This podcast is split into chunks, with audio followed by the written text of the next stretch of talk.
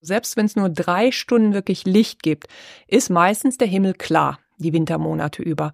Und wenn dann morgens die Sonne aufgeht, das ist so ein intensives Licht, das kündigt sich schon fast eine Stunde vorher an, mit so ein bisschen rosa und orange am Horizont. Dann kommt dieses knallige Licht, wenn die Sonne aufgeht. Dann ist es halt ein paar Stunden sehr schön sanft hell und dann fährt das Ganze nach drei Stunden wieder zurück. Und noch eine Stunde nach Sonnenuntergang gibt's die sogenannte blaue Stunde. Dann ist der Himmel ganz intensiv blau. Und das ist einfach wunderschön. Was bringen mir sieben oder acht Stunden grauer Tageshimmel in Hamburg, wenn ich dafür drei Stunden von dieser magischen Arktis-Sonne haben kann? Wenn ich jetzt mir wahnsinnig Sorgen mache um irgendwas oder gerade eine schwere Zeit durchmache, ich denke an die Elche, die ja ihr Geweih abwerfen jedes Jahr im Winter, weil dieses Geweih Ballast ist. Und da habe ich angefangen, mir immer ein Elchgeweih aufzuzeichnen auf einem Blatt, da alles reinzuschreiben, was eigentlich unnütze Sorgen in dem Moment sind und das dann irgendwann wegzuschmeißen, wenn ich denke, okay, das kannst du wirklich loslassen, das bringt dir jetzt gerade nichts.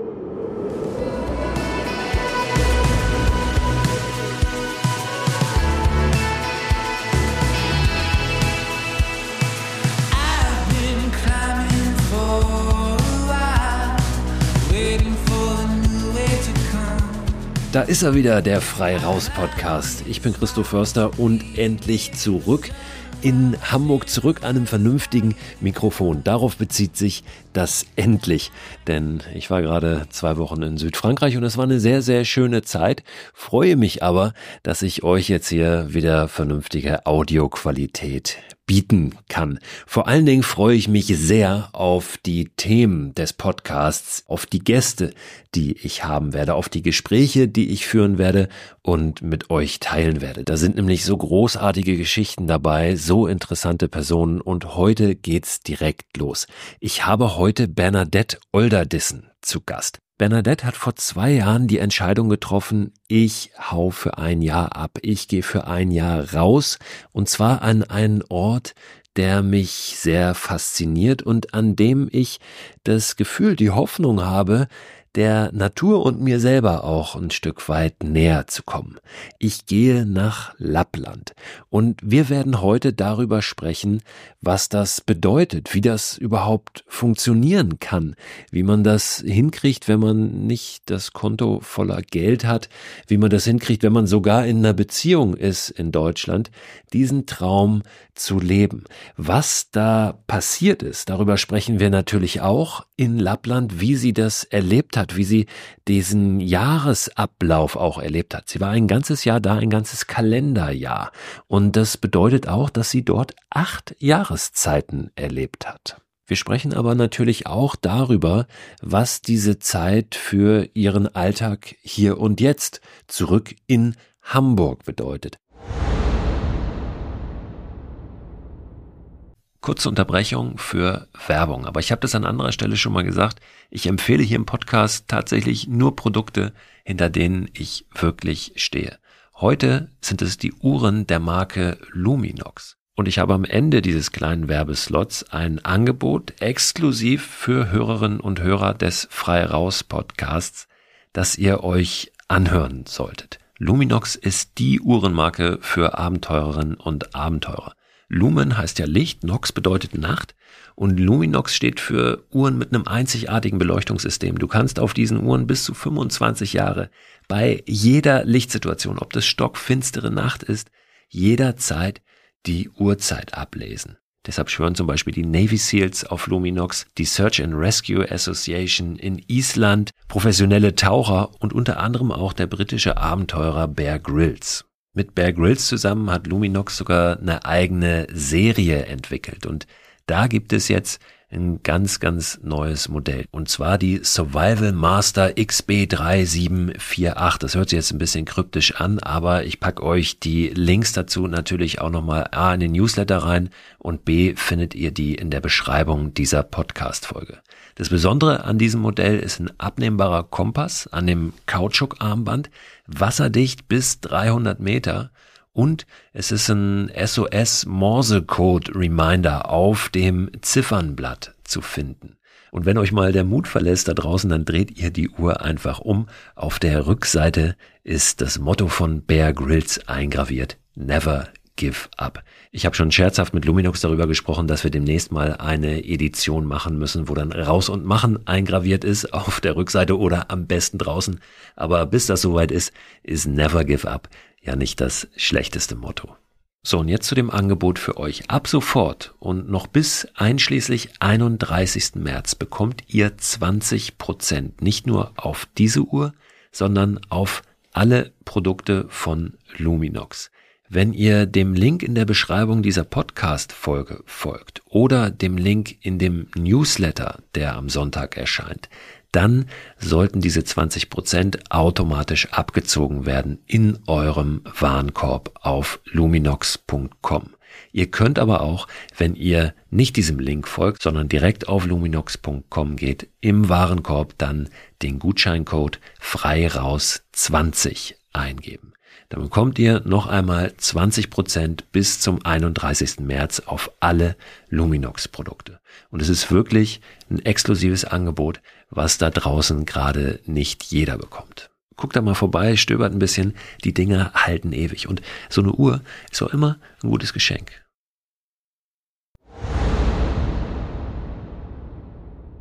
Und jetzt gehen wir rein in das Gespräch mit Bernadette Olderdissen.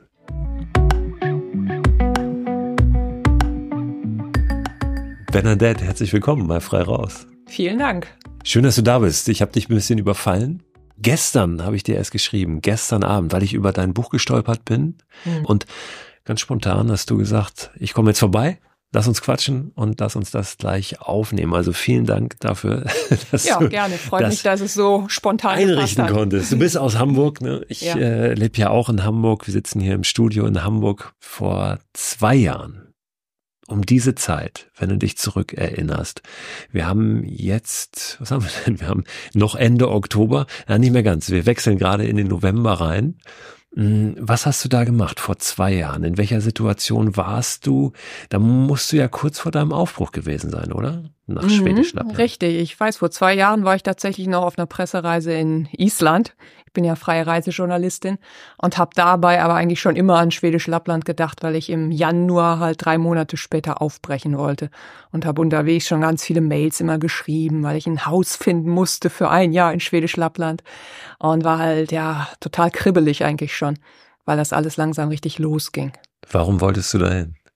Ähm, das hat eigentlich angefangen mit einer Viertagesreise im Oktober 2020, wie ich halt auch Recherchen da oben gemacht habe und habe dabei eben gelernt, dass es dort nicht vier, sondern acht Jahreszeiten gibt, nach dem Kalender der samischen Urbevölkerung.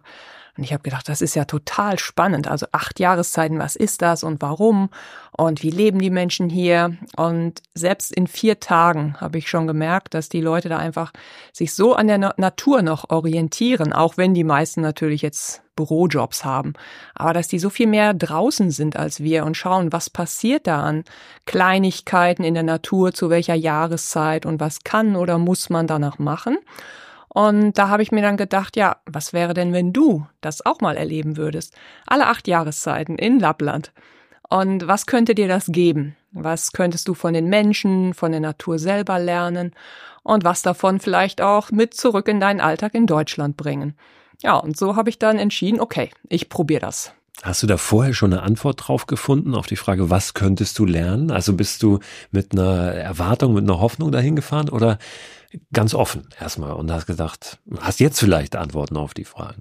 Also ich war wirklich sehr offen. Ich wollte mir nicht zu viele Hoffnungen machen, weil das dann oft enttäuscht wird oder ja, ich denke da, nee, passt alles nicht so, wie ich es wollte und das mag ich nicht gern. Also ich bin wirklich sehr offen da drauf losgefahren und dachte, ich schau einfach mal, was mir ja diese Jahreszeiten so geben. Und ich kannte ja auch nicht viele Menschen dort. Und das war also wirklich ein ganz großes Fragezeichen auch für mich. Und halte ich das überhaupt durch, habe ich mich auch gefragt. Ne? Es ist schon eine ganz andere Lebenswelt und ja, sehr hm, extremes Klima natürlich auch zum Teil gerade im Winter.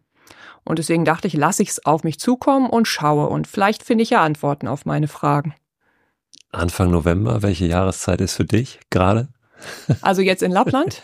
ja, für, ich frage, welche ist für dich? Also inwieweit hast du das schon angenommen, auch für dich? Diese, ja, gibt's für dich jetzt vier Jahreszeiten, weil du in Hamburg bist? Ist das so ein Switch, ist das aneinander gekoppelt oder äh, hat sich da für dich auch so ein bisschen mehr verändert? Hast du das äh, ver verinnerlicht für dich? Also möchte ich jetzt so fragen, Anfang November, mhm. was, was ist das für eine Jahreszeit für dich? Also ist für mich eigentlich schon Herbst. Und ja, ich merke schon einen Unterschied, weil es einfach in der Natur viel mehr noch kleine Details gibt, die sich verändern in Lappland als hier jetzt bei uns. Und deswegen ist schon, wenn ich in Hamburg bin, sind es eher die vier Jahreszeiten. Wenn ich in Lappland bin, sind es acht Jahreszeiten, denen ich wirklich folge, weil auch einfach ja wirklich die, die Monate ganz anders sich gestalten. Zum Beispiel war in Lappland jetzt Herbst eigentlich schon im September. Da sind schon die Blätter da abgefallen und hier wird's ja jetzt so langsam ein bisschen gelb. Also ist schon ein großer Unterschied. Und deswegen für mich ist jetzt erstmal Herbst. Kann man das so, also wie können wir diese acht Jahreszeiten in Lappland, kann, kann man sich das vorstellen? Also wie kann man die strukturieren? Sind das dann immer so zwei pro Jahreszeit, die wir so kennen? Das wäre ja einfach, oder ist es nee, nochmal ganz anders? Ist gar nicht so. Also wie gesagt, ist das ja nach dem Kalender der samischen Ureinwohner. Und die haben natürlich unsere vier Hauptjahreszeiten, Winter und Sommer und alles. Aber es gibt auch diese ganz kleinen Zwischenjahreszeiten. Also nach dem Winter kommt der Frühlingswinter. Und äh, dann kommt nach dem Frühling der Frühlingssommer. Die sind auch nicht alle gleich lang. Nein, gar nicht. Und das ist auch nicht festgelegt. Also nicht, wo wir jetzt sagen, so am 21. März beginnt jetzt der Frühling oder so, gar nicht. Also das ist wirklich, richtet sich das danach, was welches Jahr in der Natur passiert. Zum Beispiel schmilzt manchmal der Schnee schneller oder das Eis kommt schneller dann im Winter. Und ja, dann ist eine andere Jahreszeit wieder. Aber das kann sich je nach Jahr auch wirklich um Wochen verschieben. Und ja, die Samen, die das eben so definiert haben, die schauen immer noch heute, weil sie oft Rentiere haben. Was müssen sie denn dann mit ihren Rentieren machen, wenn jetzt der Wintereinbruch eben früher oder später kommt? Und was machen sie dann im ja, Frühlingswinter oder Frühling, wenn das Eis auf einmal schon schmilzt? Und ja, wie müssen sie die Tiere dann wohin bringen? Und das sind eben wichtige Fragen für die Menschen. Und deswegen ist das sehr flexibel auch mit den Jahreszeiten, wann die genau sind sind es denn trotzdem immer noch acht? Weil hier bei uns haben wir manchmal das Gefühl, es gibt eigentlich nur noch Sommer und dann ist der Rest des Jahres Herbst. Ja, mhm. sind eigentlich nur noch zwei. Gibt es nach wie vor acht? Ja, oben? es gibt ja. schon nach wie vor acht, aber ich meine, die Menschen da haben natürlich auch sehr früh den Klimawandel bemerkt und sagen auch selber, ja, meine, früher kam das erste Eis und der erste Schnee schon im September und jetzt dauert es manchmal bis in den Dezember. Aber es gibt sie schon noch und auch wenn manchmal nur eine Jahreszeit praktisch eine Woche zu dauern scheint, aber man merkt es schon noch. Lass uns gerne über die Jahreszeiten und vor allen Dingen, was das dann vor Ort auch in der Natur so bedeutet hat, gleich nochmal ein bisschen mehr sprechen. Ich will noch einmal zurück äh, auf diese Situation oder diese Phase, in der du jetzt vor zwei Jahren dich befunden hast. Ne? Diese Aufregung schon, bald geht's los, da mhm. hoch im Januar. Hm, da aber nochmal einen Schritt weiter nach vorne. Ich habe gefragt, warum wolltest du da hoch? Wie hast du das denn gemacht? Also wie hast du dich aufgestellt? Wie hast du dich finanziell äh, aufgestellt? Ich finde find das immer eine ganz interessante Frage, weil Draußen wird geschrien, ne? wir haben Halloween. Stimmt, ja. heute Abend ist Halloween. Ähm, wir nehmen hier am 31. Oh, ist heute 31. 31. Mhm, ja. Oktober auf, genau. Und da draußen ziehen schon äh, Kinder vor der Tür entlang. Ich hoffe, es klingelt gleich. Ja, hat nämlich nichts da. Treat. Doch, ich glaube, vier Stücke Schokolade liegen da vorne noch, die ich irgendwann mal zugeschickt bekommen habe. Schauen wir mal. Wie ähm, hast du das gemacht? Wie hast du das geplant? Ähm, ich frage das deshalb und finde es deshalb immer so interessant, weil wenn wir solche Geschichten Geschichten hören, haben wir oft so schnell im Kopf, naja, die ist ja freie Journalistin, die ist wahrscheinlich ungebunden, die kann das alles easy machen, ähm, hat vielleicht auch irgendwie Geld auf der hohen Kante. Das sind oft so äh, ja, Gedanken, die wir schnell haben, mhm. ähm, mit denen wir uns so ein bisschen äh, dann das selber erklären, warum wir das nicht machen können. Mhm. Ja. Aber wie war das für dich? Also wann kam dieser Gedanke, ich möchte das gern machen? Oder war der gleich so ganz konkret da? Oder war das eher so, ein, so eine Ahnung erstmal, die sich dann weiterentwickelt hat? Also wie, wie hat sich das, ja, wie hat sich das ergeben dann? Ergeben hat sich's ja nicht, weil die Dinge ergeben sich nicht, sondern wir tun ja was dafür, damit mhm. es äh, funktioniert. Vielleicht magst du uns das mal ein bisschen skizzieren. Mhm. Also am Anfang war tatsächlich nur dieses Gefühl da, das wäre was, was mir selber sehr viel geben würde und was auch spannend wäre, wirklich mit Menschen zu teilen. Und weil ich halt schreibe, habe ich gedacht, es wäre interessant, darüber zu schreiben und diese Erlebnisse und ja von dieser doch sehr fernen Welt auch einiges zu teilen mit den Menschen hier in Deutschland. Das war so der erste Gedanke. Und dann kam natürlich auch schnell irgendwie der andere Gedanke, aber eigentlich kann ich mir das gar nicht leisten, denn Schweden ist nicht gerade ein billiges Land zum Leben und Lappland auch nicht mal gerade um die Ecke. Und ganz ehrlich, ich war nach der Corona-Zeit, wo ich auch wie viele freie Reisejournalisten oder alle, die irgendwie mit Kunst, mit Reisen, mit allem zu tun hatten, total pleite. Also ich hatte wirklich ziemlich alles verloren. Und ich habe auch nicht jede Menge Geld auf der hohen Kante, habe nicht im Lotto gewonnen, habe keine reiche Familie. Also man kann nicht sagen, ja, für die war das ja einfach, die hat das mal eben so Glück gehabt, ne? Also gar nicht. Ich hatte wirklich nichts, stand eigentlich vor dem Aus und habe auch gedacht, gut, das ist jetzt wirklich ein Versuch mal was ganz Neues auszuprobieren und nochmal zu versuchen, einen Verlag zu finden, der darüber auch ein Buch veröffentlichen würde. Habe ich natürlich Verlage angeschrieben, vor allen Dingen einen halt, der so mein Favorit war für das Thema und es kam, ja, das ist ja ein spannendes Thema, aber ja, Vorschuss und so geht nicht, solange wir eben noch keine Seiten vorliegen haben und nicht mehr über das Projekt wissen. Okay, ist ja auch logisch. Und dann habe ich gedacht, gut, also Finanziell bekomme ich halt auch da vorher nichts und muss schauen, wie ich das allein hinkriege. Und äh, habe dann erstmal ein kleines Crowdfunding gestartet und schon mal als ja, Geschenk, sagen wir mal, dann für später schon das veröffentlichte Buch praktisch angeboten. Obwohl ich den Leuten natürlich gesagt habe, dass ich habe noch nicht mal einen Vertrag für das Buch.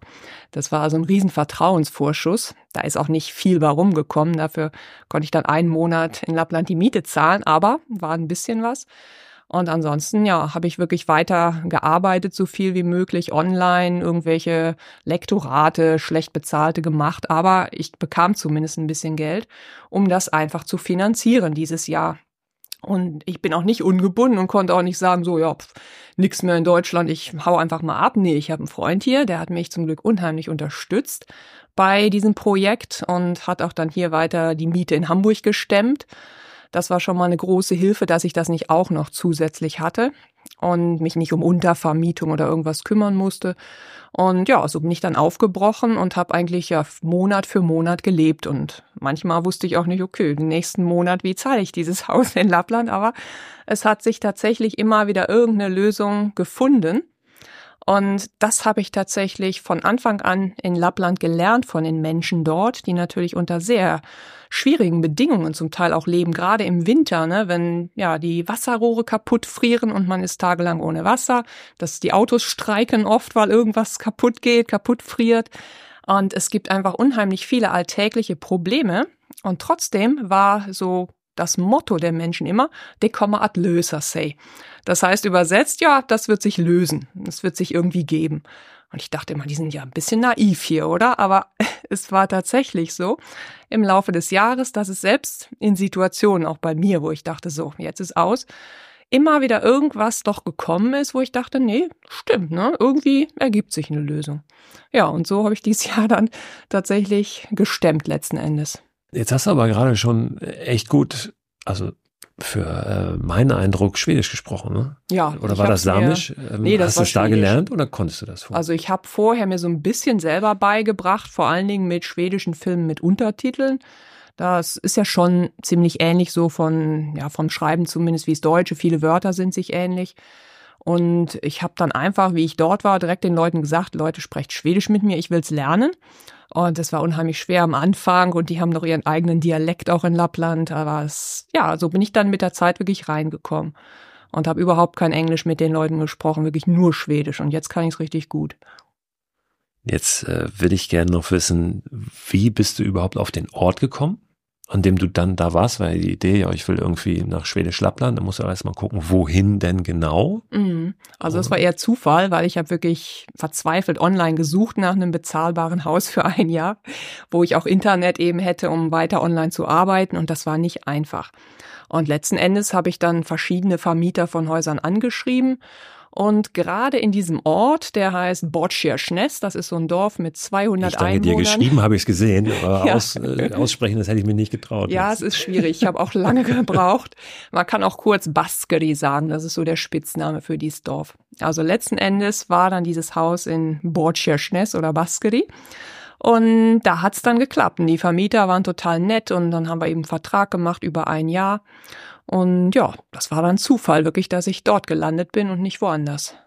Und hast ein ganzes Haus gehabt. Ja, für dich. ein ganzes Haus für mich, weil ich meine, Wohnungen gibt's da nicht sehr viel, so wie hier. Ich meine, das ist ja kein, da gibt's keine großen Städte. Es gibt ein paar Städte, da gibt's auch ein paar Wohnungen, aber meistens wohnen die Menschen eben in Häusern. Und mir war das auch wichtig, einfach, wenn ich wirklich schreiben will, dann brauche ich viel Ruhe. Und ich konnte mir jetzt auch nicht vorstellen, irgendwie was zu teilen mit jemandem. Also da brauchte ich dann wirklich meinen Schreibraum, auch Schreibraum und meine, ja, Platz für meine Arbeit einfach. Ein kleines Dorf, ne? 200 Einwohner, ja. Das ist wirklich äh, sehr klein. Was hast du bezahlt? Ungefähr. Also das war ungefähr 800 Euro Miete plus noch Strom und Warmwasser extra. Das war immer noch so 200 bis 300 Euro extra im Monat. Also es war schon teuer.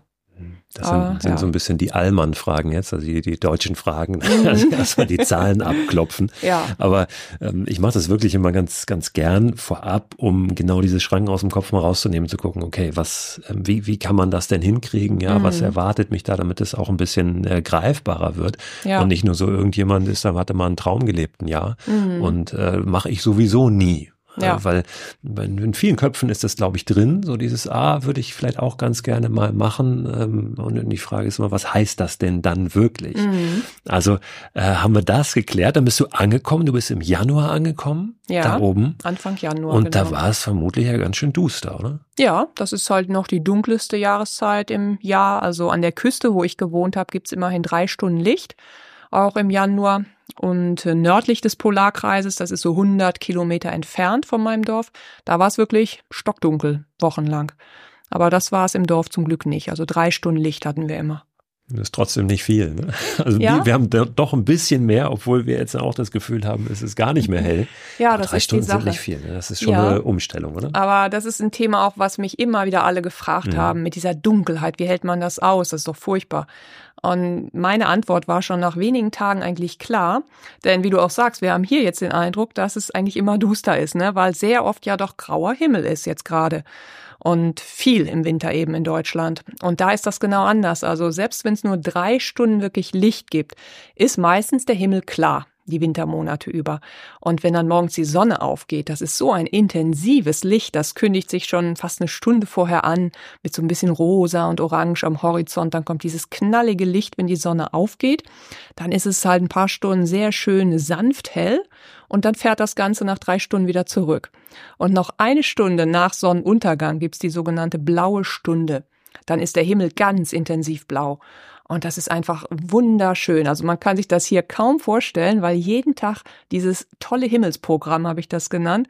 Und dann habe ich auch im Buch geschrieben, also was bringen mir sieben oder acht Stunden grauer Tageshimmel in Hamburg, wenn ich dafür drei Stunden von dieser magischen Arktis-Sonne haben kann? Mehr brauche ich gar nicht. Also ich fand, das Licht reichte vollkommen aus, was da war. Und es war so, so wunderschön erfüllend einfach. Und dann, wenn es dunkel ist, kommt ja oft auch noch Polarlicht. Das ist dann auch noch, ne? Also am Himmel ist immer irgendwas los. Also Milliarden von Sterne und Milchstraße sowieso. Und dann eben auch, wenn man Glück hat, Polarlicht. Und das ist einfach unglaublich schön. Also ich sag nur, es sollte immer dunkel sein, damit man immer dieses Polarlicht erlebt. Also da war ich richtig süchtig nach.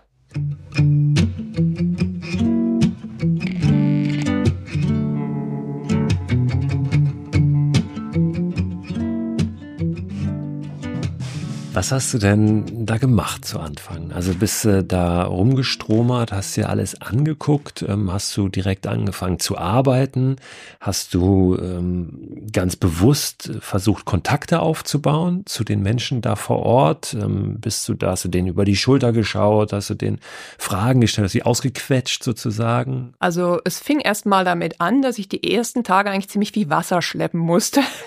Denn das Wasser, die Wasserrohre waren gebrochen im Dorf bei der Kälte von minus 20 Grad oder so. Ich bin tatsächlich dort angekommen und schon eine Stunde später kam kein Wasser mehr. Und das war echt eine ziemliche Mühe, denn man musste dann zu so einer, das hieß Pumpstation, also so ein kleines Häuschen, wo man auch Wasser zapfen konnte. Aber das war meistens eingefroren, also der, der Zapfhahn.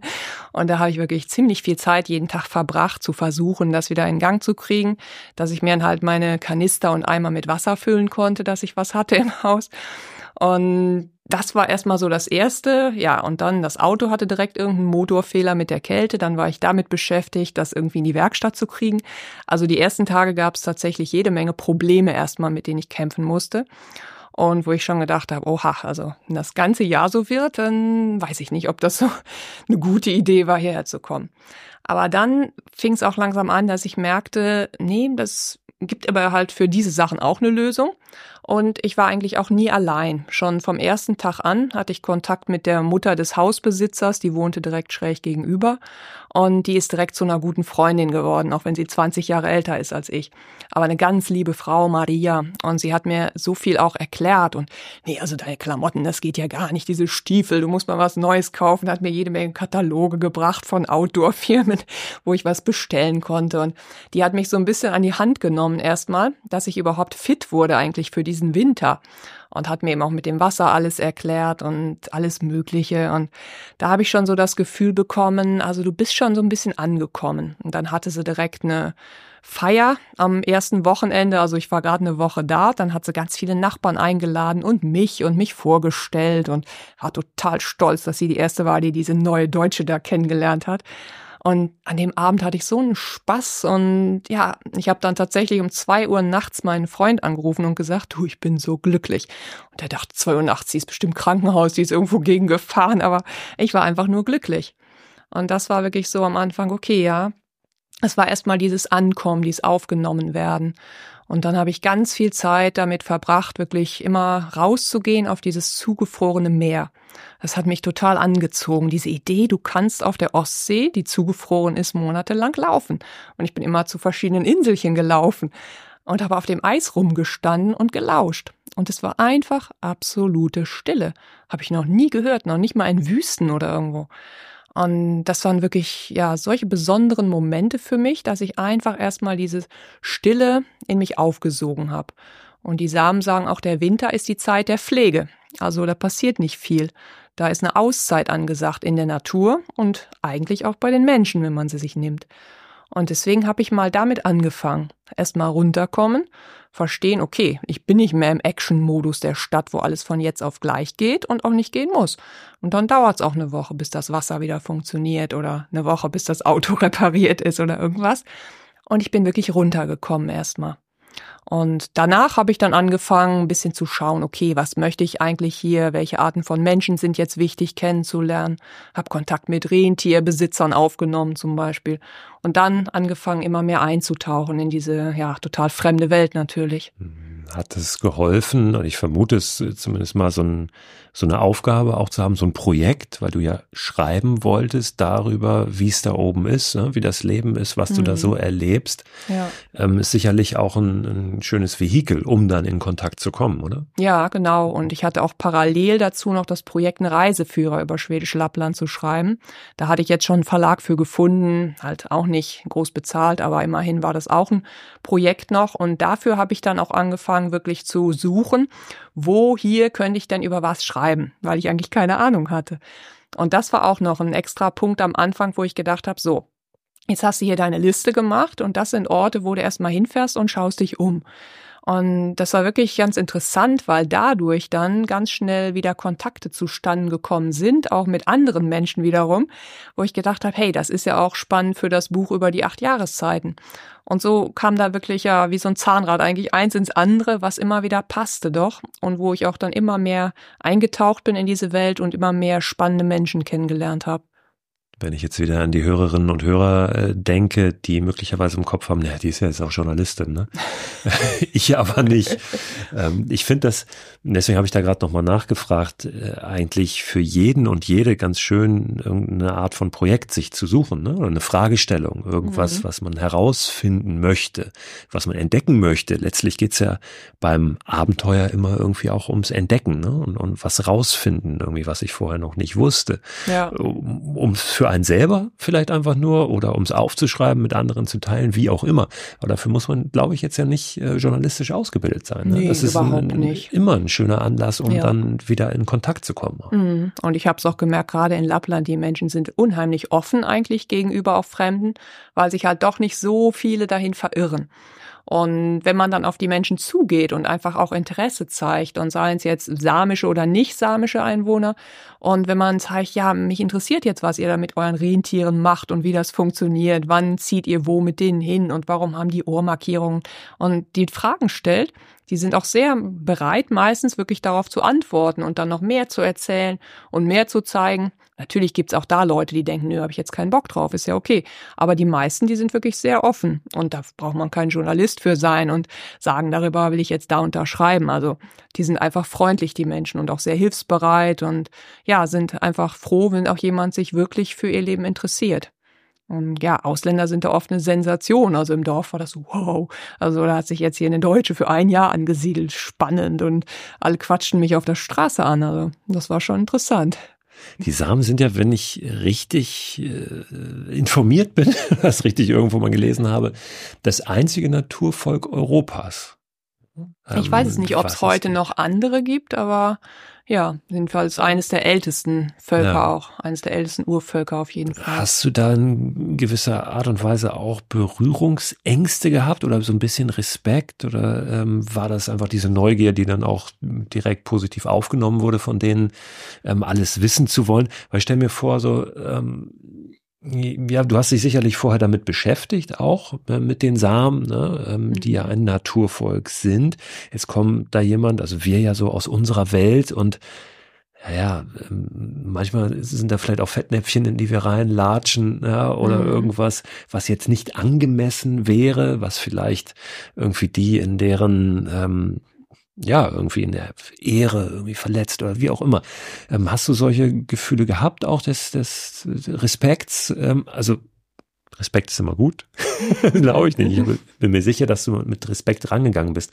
Aber ähm, gab es da auch so Distanzgefühle anfangs? Also Oder? anfangs ein bisschen schon. Es war auch manchmal am Anfang, dass ich nicht so wusste, wie komme ich jetzt am besten an die ran? Kann ich die einfach direkt ansprechen und drauf losfragen oder finden die das dann schon komisch? Aber dann habe ich es einfach mal versucht, jemanden anzusprechen und habe mich auch ein bisschen vorab informiert, was sind denn jetzt zum Beispiel die größten Fettnäpfchen, die man nicht treten sollte. Zum Beispiel ist das bei den Samen, man darf nie fragen, wie viele Rentiere hast du. Das wäre, als würde ich dich fragen, ja, viel, wie viel Kohle hast du auf dem Konto. Hm. Also das geht gar nicht. Ne? Da hat man wirklich verloren. Und solche Sachen, das habe ich dann eben mich vorher schon informiert, habe mich sehr viel reingelesen, auch über samische Seiten auf Schwedisch, wo man halt sehr viele Informationen bekam. Wie funktioniert das genau? Wie sind die organisiert? Die haben so Samengemeinschaften, in die die aufgeteilt sind. Und solche Sachen, da konnte ich schon wirklich mich so ein bisschen ja reinlesen, um mit ein bisschen mehr schon Vorwissen einfach daran zu gehen auch und dann vielleicht auch die gezielteren Fragen und interessantere Fragen für die Menschen auch zu stellen und wo die dann schon merken, aha, also die ist jetzt nicht irgendein 0815 Mensch, Touristin, der hier, genau, äh, Tourist, der hier vorbeikommt, sondern die interessiert sich wirklich für uns und unsere Kultur. Und gerade über die Samen gibt's auch ein unheimlich interessantes Museum dort in Jokkmokk. Das ist eigentlich so die samische Hauptstadt in Schwedisch-Lappland.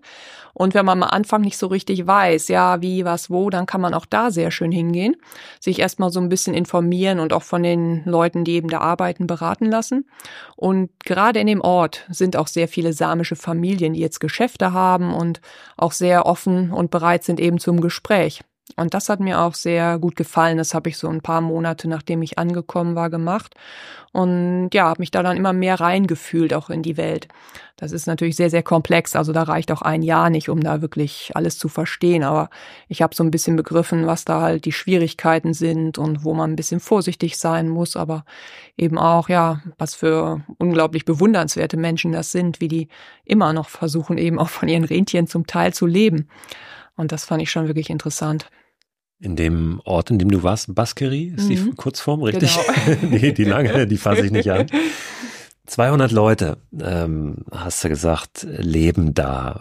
Wie leben die oder wie viele leben wie? Äh, wie viele sind wirklich Samen? Wie viele versuchen von Rentieren eben zu leben? Was machen die anderen? Hm, also in dem Dorf, da wohnen nicht sehr viele Samen. Das sind also meistens wirklich ganz normale Schweden.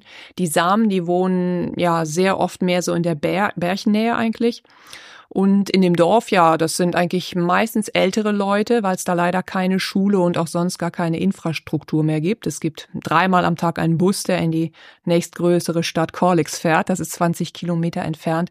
Aber das ist gerade halt für junge Leute und Familien ein bisschen schwierig. Deswegen gibt's davon sehr wenige. Ja, und die Älteren, die leben dort oft zum Teil schon das ganze Leben eigentlich, sind nie umgezogen, lieben ihr Dorf. Aber es gibt auch einige Ausländer, die tatsächlich hingezogen sind, wie zum Beispiel meine deutsche Freundin Andrea.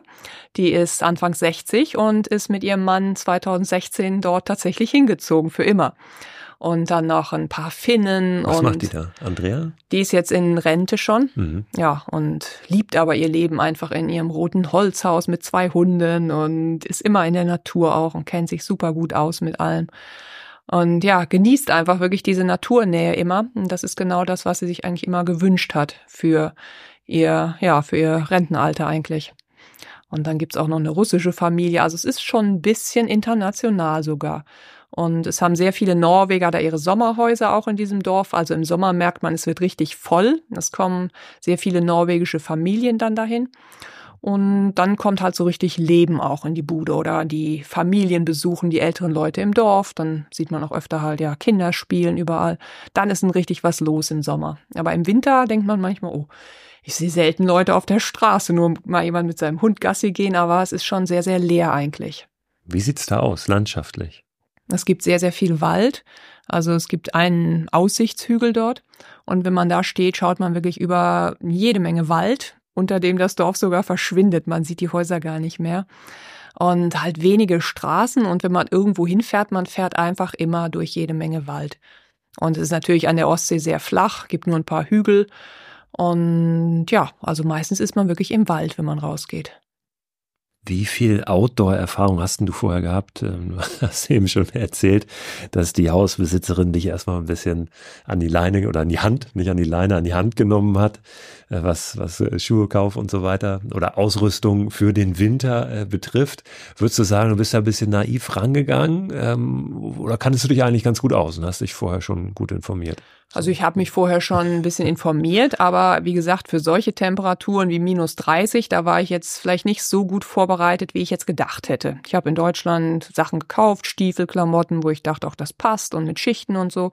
Also ich war nicht ganz unbedarft outdoormäßig, aber gerade für so einen extremen Winter, das habe ich ein bisschen unterschätzt, muss ich sagen und auch was für Arten von Unterwäsche man da nimmt, wollene, lange Unterwäsche und nicht jetzt irgendwas mit Polyester oder so. Das haben die mir erstmal alles vor Ort dann genau erklärt, warum jetzt das eine besser ist als das andere und genauso mit Socken und wie groß die Stiefel genau und was für Stiefel. Also so Kleinigkeiten, wo ich gedacht habe, okay, also da war ich ein bisschen enttäuscht, dass meine ganzen Sachen gar nicht ausreichten eigentlich, weil ich wirklich immer gefroren habe am Anfang. In Kurzform, Wolle besser als äh, alles, was äh, an, mhm. an Kunstfaser ist? Ja, genau. Also das haben die Menschen da meistens an im Winter. Alles, gerade was Unterschicht, untere Schichten sind, ist alles aus Wolle. Und sie meinen, ach, das braucht man gar nicht so oft waschen, das lässt man dann auslüften, wenn man draußen war. Und man schwitzt ja auch nicht so stark bei der Kälte. Also das ist auch leicht zu handhaben, meinten sie dann. Bist du denn, und das ist so der, der zweite äh, Teil dieser, wie Outdoor erfahren warst du, ähm, Frage, bist du viel draußen umhergezogen? Auch warst du dann wandern? Äh, macht man das da so im Winter oder ist es dann tatsächlich, wie du schon gesagt hast, wirklich ein Runterfahren irgendwie drin vorm Kamin, vielleicht mal die drei Stunden, wo es hell ist, ein bisschen draußen rumstiefeln, aber jetzt keine großen Touren. Wie, wie, wie, wie ist das? Also gewesen? wandern musste mal versuchen, in Tiefschnee zu wandern. Ne? Also mit Schneeschuhen kommst ja. du natürlich ein Stück weit voran, aber halt auch alles sehr begrenzt und es ist natürlich auch sehr schnell dann dunkel. Und du willst ja jetzt auch nicht in tief dunklen Wald, selbst nee, mit Stirnlampe nee. und so rumstiefeln. Also es bringt ja auch nichts. Also sehr viel macht man da tatsächlich im Winter nicht. Die Leute, die lieben Langlaufski und sind dann sehr viel tagsüber auch auf dem Eis zum Beispiel unterwegs von dem Dorf aus. Selbst die Älteren, also die lieben ihr Langlaufskifahren und machen sich dann auch Loipen und alles wirklich im Wald, wo sie fahren können.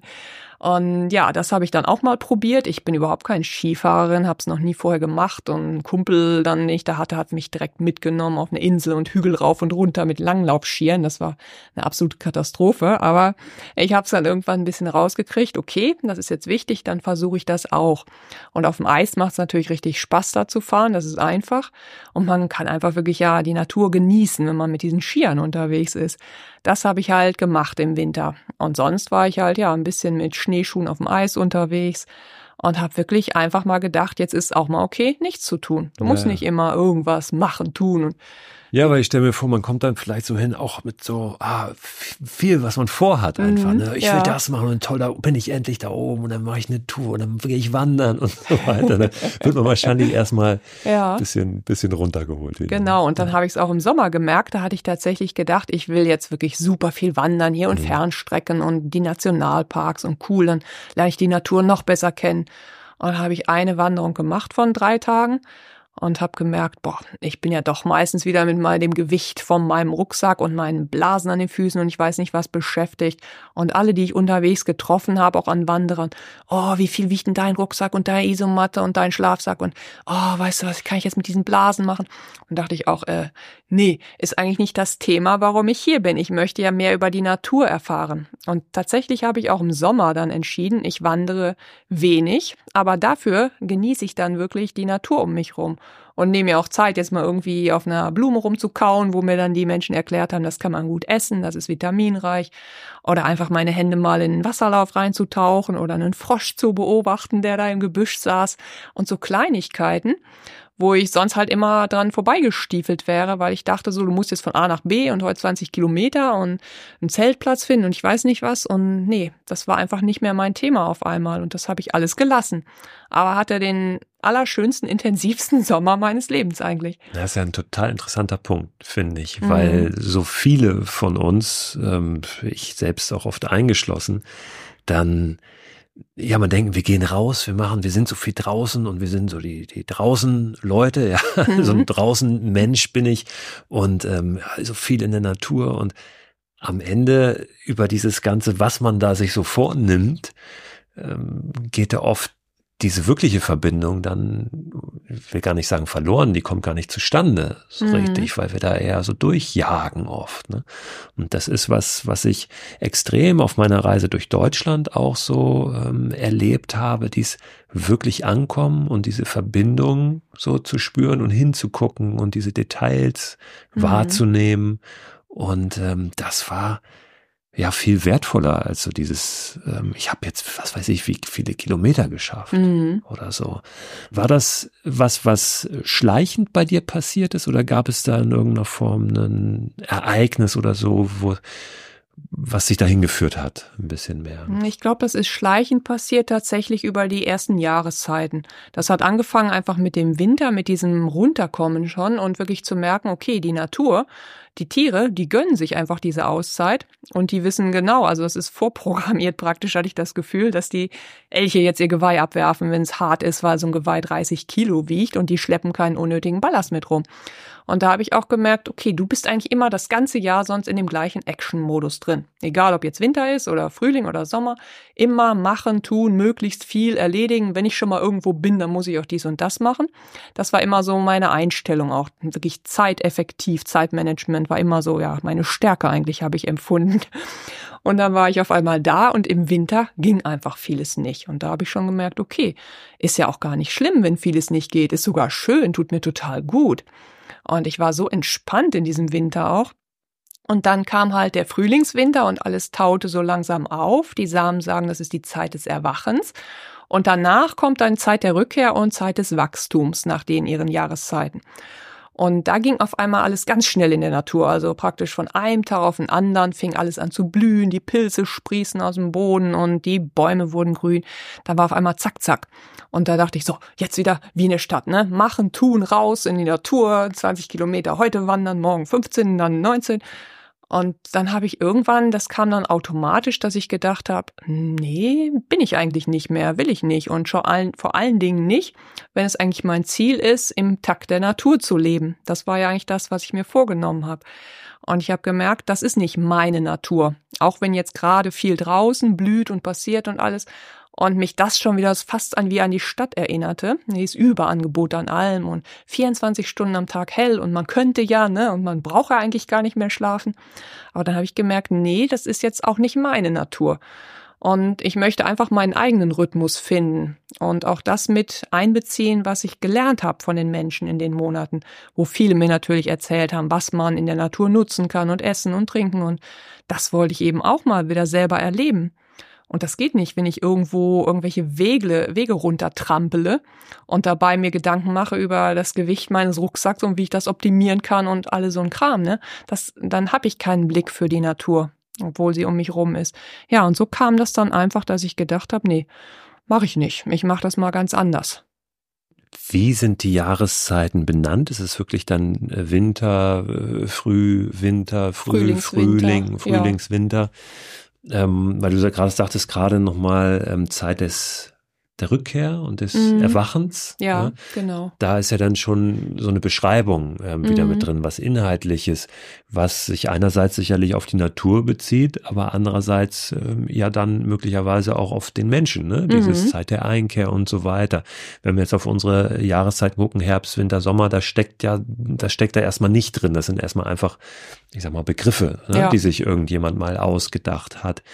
Hm, das ist ja eigentlich eigentlich ganz schön, das noch ein bisschen anders zu betrachten. Ne? Auch für mhm. sich selber dann äh, nochmal zu schauen, was bedeutet das eigentlich, wenn jetzt der Winter kommt, der jetzt vor uns liegt. Mhm. Ja?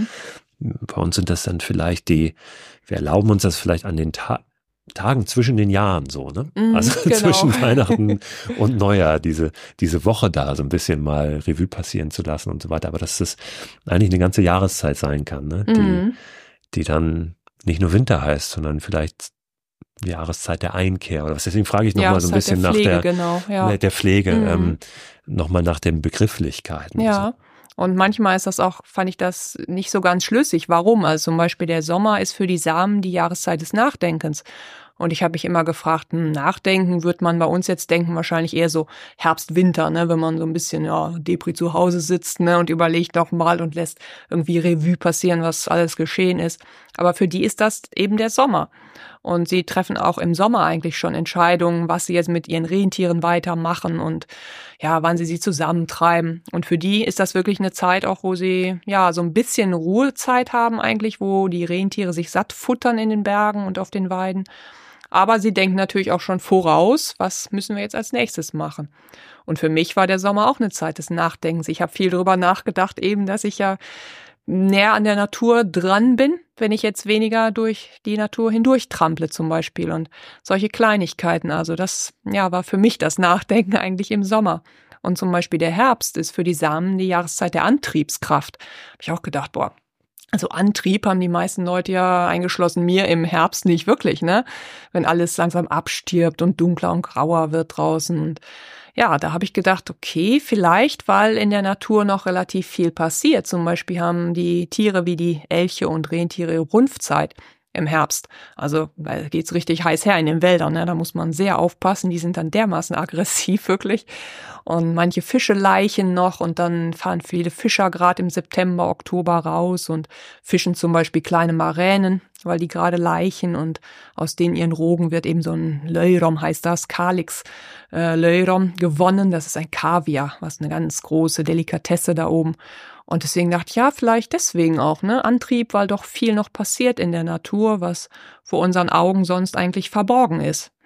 Aber das hat auch noch eine andere Bedeutung für die Samen und ja, darüber spreche ich im Buch tatsächlich noch ein bisschen diese Übergänge von einer Jahreszeit in die nächste, wie werden die markiert? Gibt es da Rituale, die ähm, vollzogen werden ähm, von den Samen da oben? Oder äh, weiß man das einfach dann irgendwann? Nee, Rituale gibt's eigentlich nicht. Also es gibt das Mitsommerfest natürlich. Das ist für, für ganz Schweden und ja auch viele skandinavische Länder so um die Mitsommerwende am 21. Juni rum. Das wird groß gefeiert und markiert gerade im Norden so ungefähr den Sommerbeginn wo es so richtig losgeht halt mit den langen Nächten, weißen Nächten, wie die sagen. Aber sonst eigentlich nicht. Nee, also die spüren einfach nur, okay, jetzt ist das und das und dieses Jahr ist es so und so und entscheiden dann wirklich danach, ja, was muss oder darf jetzt gemacht werden. Also das ist relativ spontan einfach und auch nicht jetzt wirklich in Stein gemeißelt, wie ich ja schon gesagt hatte. Ne? Also nicht jetzt, okay, am 21. November fängt jetzt die Jahreszeit an, so ist es eben gar nicht. Sondern es geht wirklich sehr viel nach Gespür für die Natur, was wann dran ist. Ja, mich, mich fasziniert diese Idee oder diese, diese Vorstellung der Rituale immer mhm. sehr. Also weil die ja, also gar nicht auf, aufgrund irgendwelches äh, spirituellen Hokuspokus jetzt, sondern einfach weil Rituale uns ja immer helfen, dass wir Sachen bewusster wahrnehmen oder äh, bewusst eben den Wandel von einer Jahreszeit in die andere äh, zum Beispiel oder von ähm, vom, vom äh, Frühling in den Sommer, also diesen Mitsommer, also dass man wirklich sagt, pass auf, da ist ein Ritual, das haben wir und dadurch wird uns das alles nochmal bewusster. Es, wir rutschen da nicht einfach so rüber, sondern wir begehen das bewusst. So. Mhm. Gab es das in einer anderen Form, wenn es jetzt nicht diese Jahreszeitenübergänge waren bei den Samen? Nee, also eigentlich auch nicht in der Form. Also das ist bei den Samen, habe ich den Eindruck, sehr instinktiv immer, gerade weil es sich eigentlich die acht Jahreszeiten, sagt man auch, sind die acht Jahreszeiten der Rentiere, weil sich alles darum dreht, was wann mit den Rentieren passieren muss, damit eben möglichst viele überleben.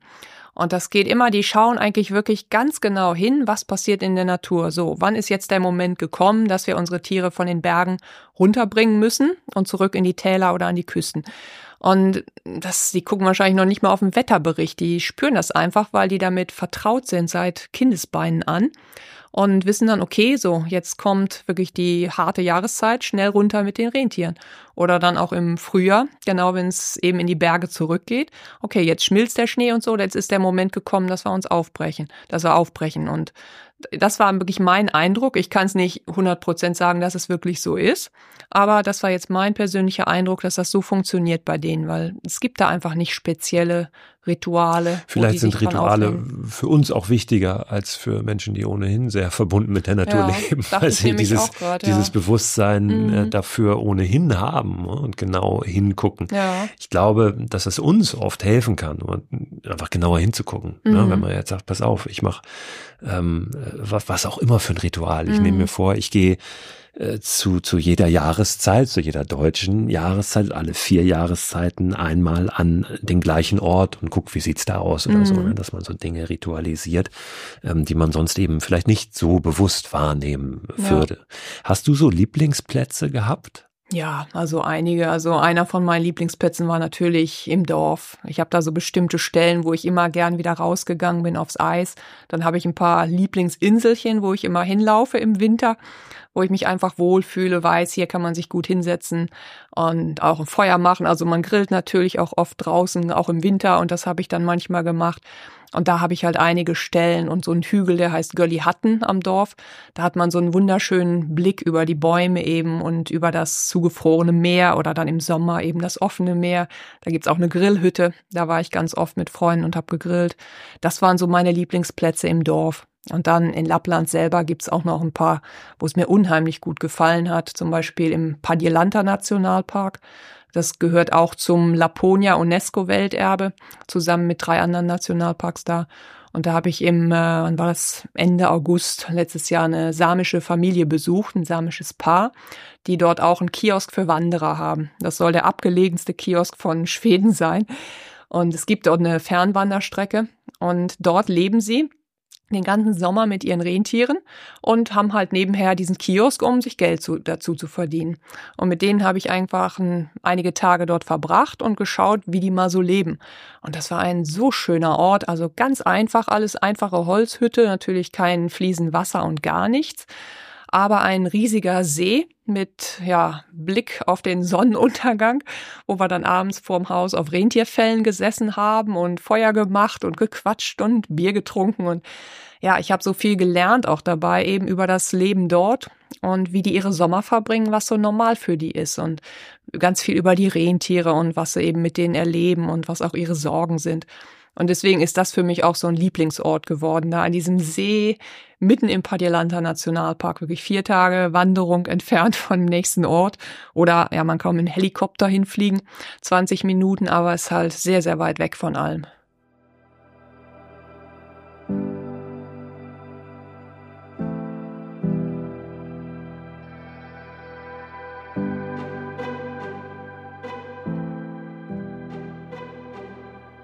Wie äh, nehmen denn diese Menschen da oben so, also wenn wir jetzt bei dem Beispiel bleiben, ihr Leben selbst so wahr? Wir neigen ja dazu, dann das schnell zu romantisieren ne, und sagen, oh, da kann man schön abends auf dem Rentierfell sitzen. Mhm. Wir sind aber auch irgendwann dann da wieder weg. Ne? Mhm.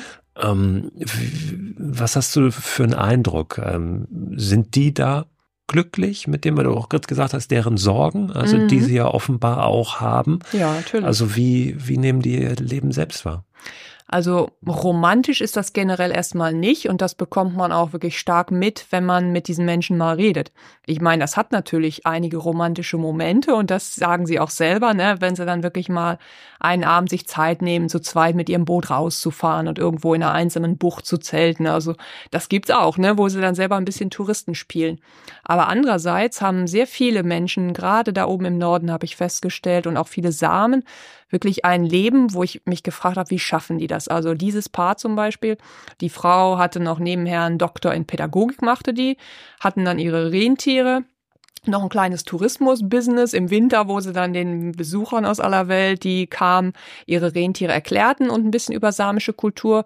Und die machten einfach ganz, ganz verschiedene Sachen, um ihren Lebensunterhalt zu bestreiten. Und dieser Kiosk dann im Winter eben auch, im Sommer auch. Und sie haben auch gesagt, also um diesen Kiosk überhaupt zu bestücken, da müssen die schon im Frühlingswinter anfangen mit Schneemobilen und Anhängern alles Mögliche da rauszubringen, wenn sie eben noch über Seen, die zugefroren sind, fahren können. Denn im Sommer müssen sie das mit dem Helikopter alles anfliegen lassen und das kostet eine Menge Geld. Das ist also unheimlicher Aufwand. Und dann kommen da Wanderer an und sagen, oh, der Schokoriegel kostet aber drei Euro, ist aber teuer. Und dann merkt man halt, wenn man so ein bisschen da den Einblick hat, wie schwer das für die Menschen auch ist, das alles wirklich so zu managen. Und dann haben sie irgendwelche batterienbetriebenen, ja, wie so Koffer standen die da, damit sie ein bisschen Elektrizität und ein bisschen Internet hatten. Und wenn das alles nicht ging, ging das mit der Pädagogik, Doktorarbeit halt nicht weiter.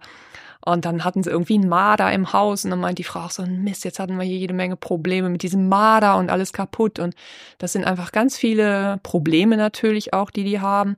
Dann kommt Probleme durch Klimawandel dazu, wo sie Angst um ihre Rentiere haben. Dann ist immer wieder ein Thema da oben Grubenbau. Es werden neue Gruben gebaut, die natürlich auch Weideland zerstören. Also die haben sehr, sehr viel erzählt und es ist nicht alles rosarote Brillematerial, im Gegenteil. Also sehr hart. Und das habe ich eben auch gemerkt und solche Momente, wenn man dann da auf Rentierfällen sitzt und den Sonnenuntergang guckt, das ist für die auch absoluter Luxus. Und die meinen auch, nee, das lassen wir uns nicht nehmen. Das ist das Allerschönste eigentlich an unserem Leben. Aber es sind halt nur kleine Momente. Diese Beziehung zur Natur ist wahrscheinlich auch ähm, weniger eine philosophische als eher so eine praktische, oder? So eine handfeste. Also was, wie, ja.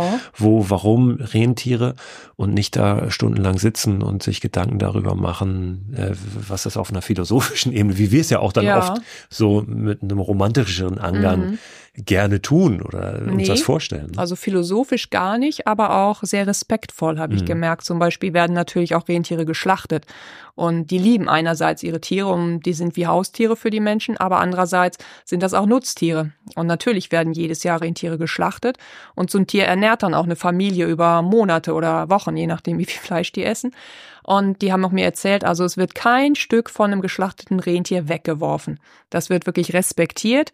Und aus den Knochen wird noch irgendwie Kunsthandwerk gemacht und aus dem, aus dem Fell natürlich dann die Felle zum Draufsitzen. Zum Teil werden die auch verkauft und wirklich aus jedem Teil wird irgendwas gemacht. Denn die respektieren ihre Tiere unheimlich und sehen auch, dass die sich praktisch aufopfern dann, um sie zu ernähren. Und sie sagen immer, ja, die Rentiere kümmern sich um uns und wir kümmern uns um die Tiere. Das ist also ein Geben und Nehmen aus der Natur, von den Pflanzen, von den Tieren. Und auch wenn es nicht philosophisch ist, habe ich gemerkt, das ist einfach sehr, sehr respektvoll. Und die schauen wirklich hin und verschwenden auch möglichst nichts. Das Jahr ging aber irgendwann zu Ende. Ja, so. leider schon. Und ähm, mich interessiert, wie du dich da gefühlt hast. War das ein, ein schwieriger Abschied? Gab es vielleicht sogar zwischendrin mal den Gedanken, hm, will ich überhaupt wieder nach Hause oder war das für dich völlig klar, das ist jetzt nur so ein zeitlich begrenztes Ding? Also es ist tatsächlich so, dass ich eigentlich jetzt zwischen Hamburg und Bortschir-Schness lebe und auch im Sommer wieder einige Monate oben war. Und für mich, ich habe wirklich jetzt zwei Heimaten. Meine erste Heimat ist Hamburg, ist ganz klar. Ich bin auch weiterhin normal in Deutschland gemeldet und alles. Und das werde ich auch erstmal so lassen, weil es auch einfach praktisch ist, in so einer Stadt zu wohnen mit der Abwechslung. Das mag ich auch. Aber ich habe auch gemerkt, das so ganz loslassen, mein Lapplandleben, kann ich auch nicht mehr. Aber für mich reicht's auch wirklich zu sagen, das ist meine zweite Heimat und ich bin dann immer mal wieder für einige Monate dort.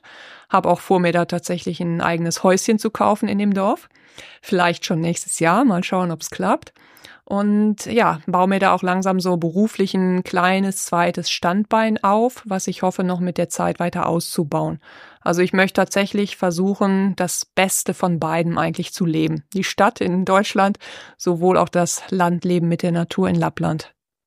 Und verrätst du, was das ist, das zweite Standbein, oder ist das was Geheimnis? Nee, das ist tatsächlich weiter das Dorf, Botschirschness. Ja. Das ist ja. mein, ach so, du meinst also, jetzt. Weil du sagtest, du baust so. dir ein zweites äh, Standbein ja, da nee, also ich also habe angefangen, ein bisschen mit im Tourismus damit zu arbeiten, ja. habe schon während des Jahres dort beim Hotel in Corlix immer mitgeholfen mit Touren, so bei Übersetzungen, weil ich einige Sprachen spreche und halt auch äh, so als Tourguide da zu helfen. Und jetzt arbeite ich auch ein bisschen im Marketing für das Hotel, versuche eben auch mit deutschen Reiseveranstaltern Kontakte zu vermitteln. Und damit arbeite ich ein bisschen und werde mal schauen, wie sich das noch weiter ausbauen lässt auch. Und auf dem Icebreaker habe ich da auch mal mit angepackt, wo die immer Hilfe brauchen, wenn da halt Touristen kommen. Solche Sachen habe ich schon mal angefangen, im Tourismus jedenfalls zu machen. Und wenn du jetzt hier in Hamburg bist, äh, wie gehst du anders durchs Leben, durch die Stadt? Tust du das? Ja, ich denke schon. Also ich bin einfach sehr viel aufmerksamer. Ich nehme sehr viele mehr Kleinigkeiten auch wahr. Sowohl wenn ich hier jetzt irgendwo in den Wald gehe, einfach Kleinigkeiten an Bäumen, auf dem Boden, Veränderungen oder auch in der Stadt selber, dass ich manchmal genauer hingucke, irgendwas genauer studiere und denke, oh, das hast du ja früher noch nie gesehen. Du wohnst hier jetzt schon seit sechs, sieben Jahren und hast aber noch nie an dem Haus irgendwie das Bild gesehen oder irgendwie so Kleinigkeiten. Das fällt mir mittlerweile einfach mehr auf. Und ja, ich nehme auch manchmal mehr einfach die Hektik wahr natürlich und sehe irgendwelche Leute, die sich über irgendwas aufregen, wo ich denke, äh, die kommen löser say, ne? Also wofür, wofür der ganze Stress? Das merke ich natürlich auch. Also ist schon ein Unterschied da. Und wenn ich manchmal selber wieder reinrutsche in dieses ja hektische Stadtleben und bloß schnell und so, dann denke ich auch manchmal, okay, stopp, mal tief durchatmen, denk mal an Borchir Schness und deine Freunde und wie es auch anders geht. Also da ertappe ich mich auch sehr schnell dabei und versuche das dann ein bisschen anders mittlerweile zu gestalten als vorher. Was holt dich da raus aus dieser Hektik? Ist es wirklich der Gedanke und dieses bewusste Stopp sagen oder äh, hast du möglicherweise, jetzt komme ich nochmal auf die Rituale, mhm. da Rituale, irgendwas, was du dir hernimmst, ähm, was sich dann so ein bisschen da, da rausholt aus dieser Hektik, was dich möglicherweise wieder gedanklich ein bisschen in die, in die Lappland-Richtung bringt? Also aus der Hektik gar nicht mal so ein bestimmtes Ritual. Da reicht mir eigentlich die viele Musik, die ich mittlerweile auf meinem alten MP3-Player habe mit ja, samischen und schwedischen Liedern, was mich wieder immer daraus holt und wo ich dann auch einfach daran denke, weil diese Lieder, die sind zum Teil, man hört die und man sieht einfach diese Weite und die Rentiere in den Bergen vor sich. Es ist einfach so. Also das hilft mir sehr viel, aber zum Beispiel, wenn ich jetzt mir wahnsinnig Sorgen mache um irgendwas oder gerade eine schwere Zeit durchmache, dann habe ich tatsächlich ein Ritual mittlerweile mittlerweile. Ich denke an die Elche, die ja ihr Geweih abwerfen jedes Jahr im Winter, was dann irgendwann nachwächst, weil dieses Geweih Ballast ist. Und da habe ich angefangen, mir immer ein Elchgeweih aufzuzeichnen auf einem Blatt, da alles reinzuschreiben, was eigentlich unnütze Sorgen in dem Moment sind und das dann irgendwann wegzuschmeißen, wenn ich denke, okay, das kannst du wirklich loslassen, das bringt dir jetzt gerade nichts. Das ist so mein Ritual geworden mittlerweile, besser meine eigenen Probleme eigentlich anzugehen. Nach einer Woche, ähm, also eine Woche nach deiner Ankunft, hast du vorhin gesagt, hast du nachts um zwei deinen Freund angerufen und gesagt, du bist total glücklich ja. da. Ähm, warst du das vorher in Deutschland auch oder war dieses Jahr schon auch so ein bisschen so ein, ähm, ja, ein Versuch vielleicht ähm, eine heilsame Zeit auch zu erleben. Also ich will jetzt gar nicht so tief da reinbohren, mhm. aber das interessiert mich schon nochmal. Also glücklich war ich vorher eigentlich auch. Ich meine, wie gesagt, die Corona-Zeit hat mir genauso wie ganz vielen anderen auch beruflich sehr zugesetzt. Dadurch war ich halt ein bisschen angeschlagen, beruflich und finanziell, aber glücklich war ich an sich schon. Was ich in Lappland von Anfang an so toll fand, ist dieses Gefühl, aufgenommen zu werden, obwohl es ja gar keinen Zwang für die Menschen gab, nett zu mir zu sein, mich anzunehmen, mich zu akzeptieren. Und dieses Gefühl, da gibt's wildfremde Menschen aus einer anderen Kultur, die empfangen mich mit offenen Armen. Und das war für mich so wirklich dieses Gefühl, was sehr viel dazu beigetragen hat, dass ich gesagt habe, ich bin glücklich, so schnell auch schon, ne? Weil ich immer wieder so nett angesprochen wurde und die, alle fragten, brauchst du irgendwie Hilfe oder irgendwas? Und ja, es war dieses Gefühl eigentlich, was mich sehr, sehr glücklich gemacht hat. Und oft ist es ja so, dass man denkt, ja, die sind jetzt nett zu mir, weil sie irgendwas von mir wollen oder sich erwarten. Und das war da eben überhaupt nicht. Die Leute konnten ja überhaupt nichts von mir eigentlich kriegen oder kannten mich auch nicht. Und das fand ich was ganz Besonderes da. Dieses vollkommen uneigennützige Geben und mich annehmen und offen sein.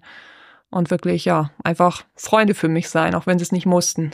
Na, gerade in der Großstadt, ähm, das ist ja dann doch ein starker Kontrast. Es ist ja überhaupt dieses, dieses wahrgenommen werden. Ne? Du läufst durch eine große Stadt, aber dich nimmt ja keiner groß wahr, weil da läuft ja, ja jeder für sich einfach da so durch und dann vielleicht auch ein Stück weit diese Gemeinschaft, oder? Also mhm. eine überschaubare Gemeinschaft, wo man sich immer also wieder trifft, ja, was zusammen macht, mhm. miteinander quatscht. Das ist ja auch in der Großstadt dann oft nicht so nee, gegeben. Gar nicht. Das ist eigentlich genau das Gegenteil. Ne? Man kennt ja noch nicht mal seine nächsten Nachbarn manchmal und grüßt die bestenfalls. Aber das ist halt da. Es ist nicht, dass jetzt im Dorf alle Freunde sind. Da gibt's auch so Probleme unter manchen Leuten und die mögen die nicht und die reden gemein über die. Das gibt's durchaus auch. Ne?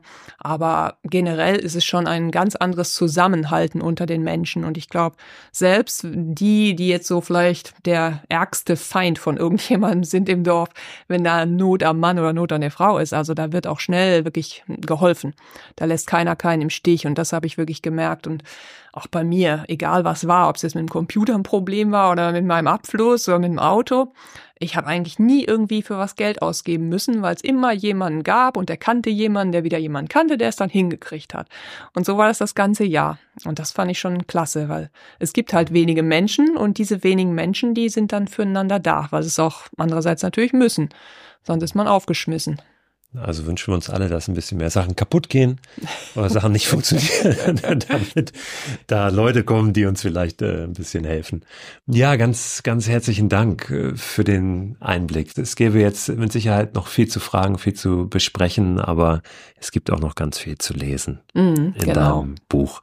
Die Zeit der Erstmal ist es noch nicht die Zeit der Pflege. Wann beginnt die Zeit der Pflege? Wollte ich gerade sagen, liegt vor uns jetzt, aber ja. noch im Moment ist, ist erstmal ja noch Herbst, Herbst, Winter. Herbst, Winter. Also in Lappland wäre es jetzt Herbst, Winter. Und das ja. ist die Zeit nochmal. Das mal, ist die Jahreszeit mal, der Wanderungen. Mal, ja, wo nochmal ordentlich was passiert. Die Jahreszeit der ja, Wanderungen. Ja, also da werden die Rentiere halt meistens ja, von den Bergen runter. Und wir können auch nochmal wandern mhm. gehen. Jetzt ja. raus, bevor dann die Zeit der Pflege beginnt. Danke, genau. Dass du da warst. Sehr gerne. Wie zu Beginn der Folge schon erwähnt, einen Link zu Bernadettes Website und zu ihrem Buch, das übrigens heißt Zwischen ewigem Sommer und tiefster Nacht, wie ich die acht Jahreszeiten in Schwedens Norden erlebte. All die Infos gibt's in dem Newsletter, den ihr abonnieren könnt unter christophörster.com slash frei raus.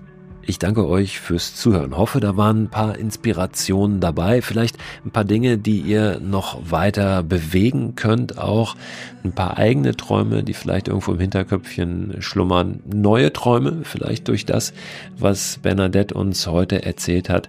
Und vor allen Dingen würde ich mich freuen, wenn ihr hm, diesen Impuls mitnehmt, einfach doch mal zu schauen, wie mache ich sowas möglich.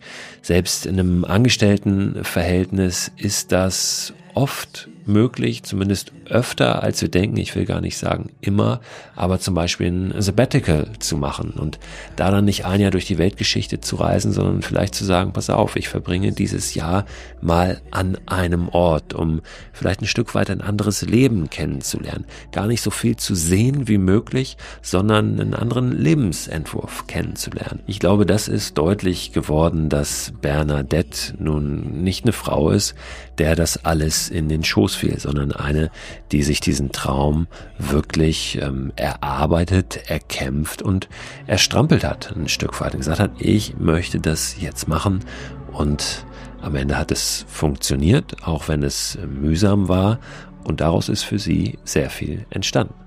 Hört gerne nächsten Donnerstag wieder rein. Da gibt's die neue Folge von Frei Raus und ich verspreche euch, da gibt es eine Gesprächspartnerin auch, die so unglaublich spannend ist, die so eine unglaublich spannende Geschichte zu erzählen hat. Da solltet ihr unbedingt reinhören. Bis dahin, habt eine gute Zeit.